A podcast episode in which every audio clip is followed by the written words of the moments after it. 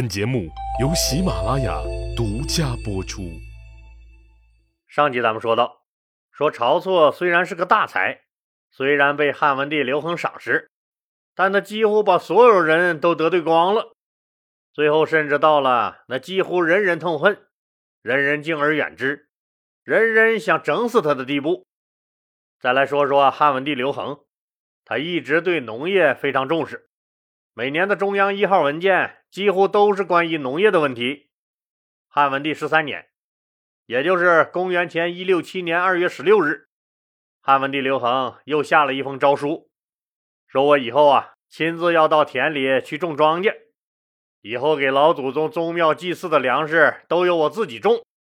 另外，让皇后窦漪房也亲自采桑养蚕、纺纱织布，来自己缝制祭祀时穿的祭服。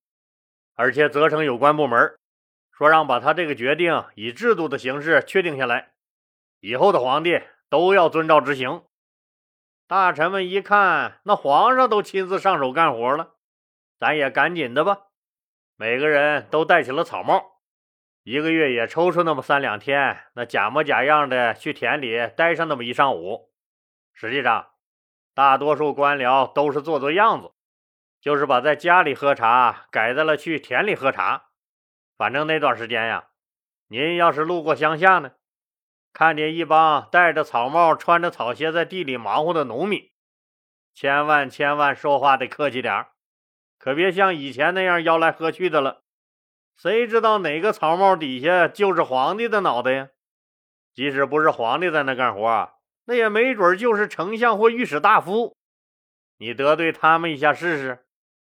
刘恒这个皇帝对这个老百姓和手底下的官僚都挺够意思的，不让任何人替他背黑锅。譬如说吧，自秦朝以来就有个秘密的祭祀仪式，说如果哪发生什么大的天灾了，通过这个仪式就可以把过失的责任从皇帝身上推到大臣们身上。我们都知道，古人认为是因为天子有重大的过失，才会导致天降灾祸。现在皇帝居然要把自己的过失全部推到臣子们身上，这还要点脸不要了？所以刘恒就下令叫停了这个做法，并告诉所有人，就算真的是百官犯了错，那根子也在我这个皇帝身上。从此就废除了这个仪式。从这一点上来看，那刘皇帝还是非常体恤下属的。还有一件事儿，也更能说明刘皇帝体恤百姓。汉文帝十三年，也就是公元前一六七年，山东淄博发生了一件事儿。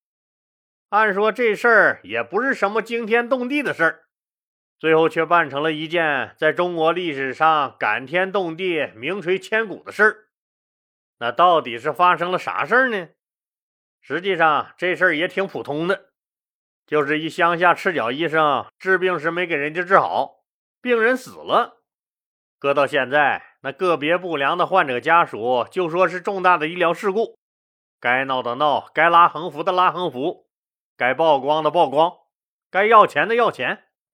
古时候也一样，这个病人家属直接就把大夫淳于意告到了官府，官府经过审理，判决下来了。判决大夫淳于意押往长安接受肉刑，这是个啥刑罚呢？咱们再来简单给大家说一下汉初的刑法体系。当时的主要刑罚种类有五种，就是墨刑、异刑、废刑、宫刑和大辟。这墨刑好理解吧？就是给犯人脸上刺字儿；缢刑就是割掉鼻子；废刑就是砍掉犯人的脚。这宫刑啊，一般是对犯了奸淫或通奸的男女犯人施行的刑罚。对男犯人，直接就割掉生殖器，目的就是没收你的作案工具，让你以后见着美女，那即使有想法也没办法了。对女犯人呢，则采取幽闭和缝合阴道的处罚。想想也挺残忍的，一次犯错，终身就用不成了。看谁还敢出去瞎搞破鞋！这四项就是肉刑，最后那一项大辟就是死刑，都不带缓的，立即执行。这个大夫淳于意被判了废刑，也就是到了长安核定罪责以后，就要砍掉他的脚。虽然淳于意是个乡野赤脚医生，但这个人却医术高明。哎，老李，医术高明还能治死人？你这讲的前后矛盾呢？你这讲的呀，还真不是前后矛盾。您接着往下听啊。说这个大夫淳于意原本是个读书人，他的职业呢是齐国的太仓令，也就是一个管粮库的官儿。但他特别喜欢医学，没事就爱给大姑娘、小媳妇儿摸摸手、号号脉啥的。毕竟只是个医学的业余爱好者，那不是医生。给人摸手号脉也是有很大风险的，也没少挨人家老爹老公的毒打。憋了一肚子气的太仓令淳于意先生，为了证明自己确实会号脉，就拜在了西汉大医学家公孙光的门下，系统学习古典医籍和治病经验。公孙光将自己收藏的多种医书和药方悉心传授给了淳于意。在淳于意学会了他所有的本事以后，公孙光觉得他是个可塑之才，又把他推荐给了另一个医学高人公圣杨庆为徒。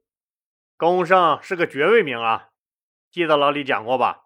汉朝二十等爵位制，这个公圣是第八等爵位。这公圣杨庆可是淄博有文献记载的第一代名医，那可是一位了不地的老爷子。这时候杨庆已经七十多岁了，收下淳于意为徒以后。将自己珍藏的皇帝扁鹊的脉书传授给他，还教给他自己悉心研究了一辈子的五色诊、奇方异术、魁夺阴阳外变、药论、食神、接阴阳禁书等，反正是把自己掌握的秘方全部传授给了徒弟淳于意。寒来暑往，苦学了很多年以后，终于学成出山，开始给人看病了。他很精通中医的望闻问切，特别是他的望诊和切脉最为精准。您还别说，一般的病他几副药下去，基本上都能痊愈了。慢慢的看的病多了以后，经验也就更丰富了，也渐渐看出了名气。他的医术虽然很高明，但官运却很不济。他这个人还很迂腐。过年过节的也不知道去领导家串个门啥的，所以这么多年过去了，淳于意依然还是个仓库的保管员。没过多久，眼看提拔无望，心灰意冷的淳于意就辞了官，转行做了专职的医生。随着治好的病人越来越多，他的名声也就越来越大了。渐渐的，在齐国的医学界也算是个扛把子了。他曾经给后来的齐王刘江驴看好过老寒腿关节炎。当然了，那会儿刘江驴还是阳虚侯呢，还没当上齐王呢，还给齐王的孙子，还有齐国的中御府长官、郎中令、中尉、中大夫、侍御史等人都看好过病。有钱有势的人最怕死了。总想着长命百岁，一看淳于意这么大能耐，都想占有这个稀缺资源，都想让淳于意只为他一个人服务，做他们的私人专职保健医生。诸侯王里，你像赵王、胶西王、济南王、吴王，还有一些其他权贵，都曾招淳于意做自己的专职保健医生，待遇那不用问。肯定是贼拉贼拉的高，但淳于意却觉得，说自己精湛的医术应该救助更多的人，不想只为权贵们个人服务，所以就各种推脱，一个也没答应。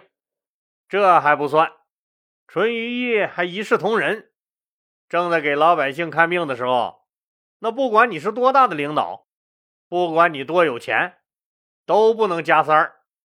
淳于意经常说，在医生眼里，每一个生命都是平等的，都应该被重视。这可就惹恼了一大帮子豪门贵胄了。你淳于意这是他妈给脸不要啊你呀！个别心眼小的就琢磨着怎么教训一下这个不识抬举的家伙，解解恨。有一次，一个大富商的妻子生了疾病，而且还特别重。等到淳于意急匆匆赶到的时候，人已经基本上就不行了。淳于意给诊了脉，开了方子，还没等熬好药喝呢，人就死了。这个大商人，在其他恨淳于意的权贵们的怂恿下。向官府告了他一状，说他这个庸医把人给治死了。淳于意之前得罪的那些权贵借题发挥，向官府施加压力，要求严惩淳于意。于是就出现了开头那一幕：当地的官吏判他去长安接受废刑，就是砍掉他的脚。临行前，老百姓都来送他。这淳于意虽然自己就是个最好的中医，但却没能给老婆调理出一个生儿子的生理环境。努力了这么多年，老婆一口气儿给他生了五个闺女，一个儿子也没有。平常倒也不觉得，可这次自己去长安受刑，他多么希望有个人能跟他一起去呀！自己被砍断脚以后，那连个搀扶的也没有。可惜，可惜呀，自己没儿子。在即将离开家的时候，他发出了一声感慨：“哎，我这辈子混的，连个儿子都没有，遇到个急难的事儿，谁也帮不上忙啊！”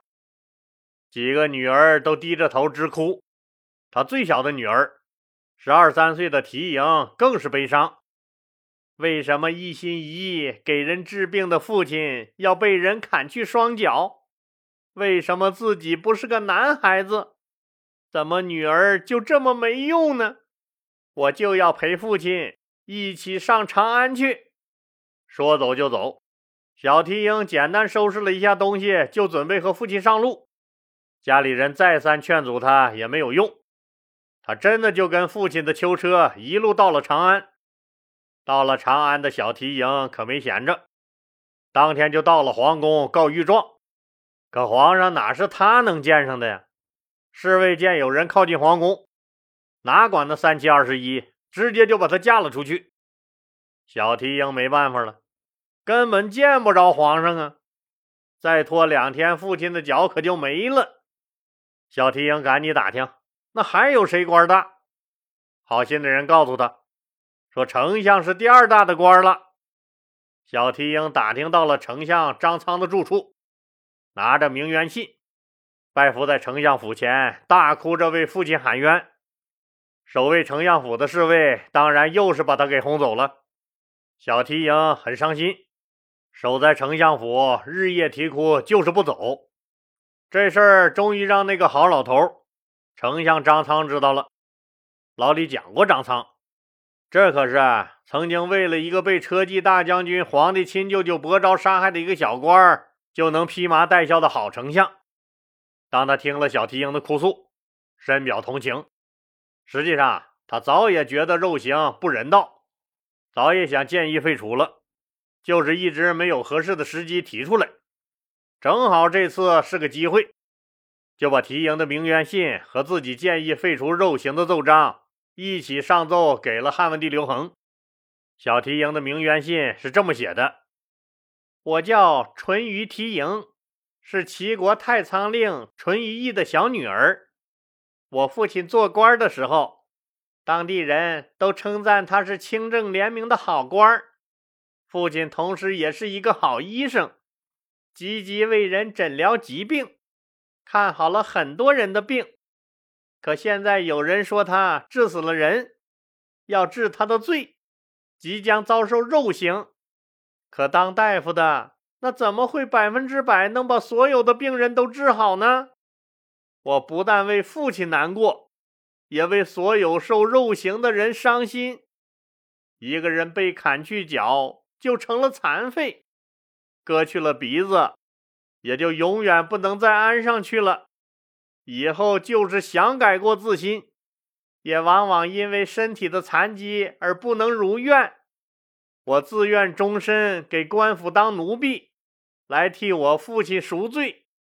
请陛下给我父亲一个改过自新的机会，让他能实现愿望，继续给老百姓们看病。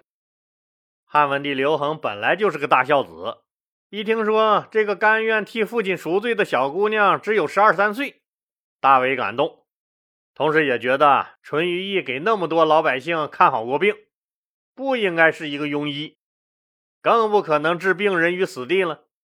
就把淳于意宣到了殿上询问，淳于意就一五一十的叙述了自己学医行医的经过、业务专长、师傅是谁、诊疗效果怎么样，这么多年来出诊遇到的典型病例等，都给刘皇帝介绍了一番。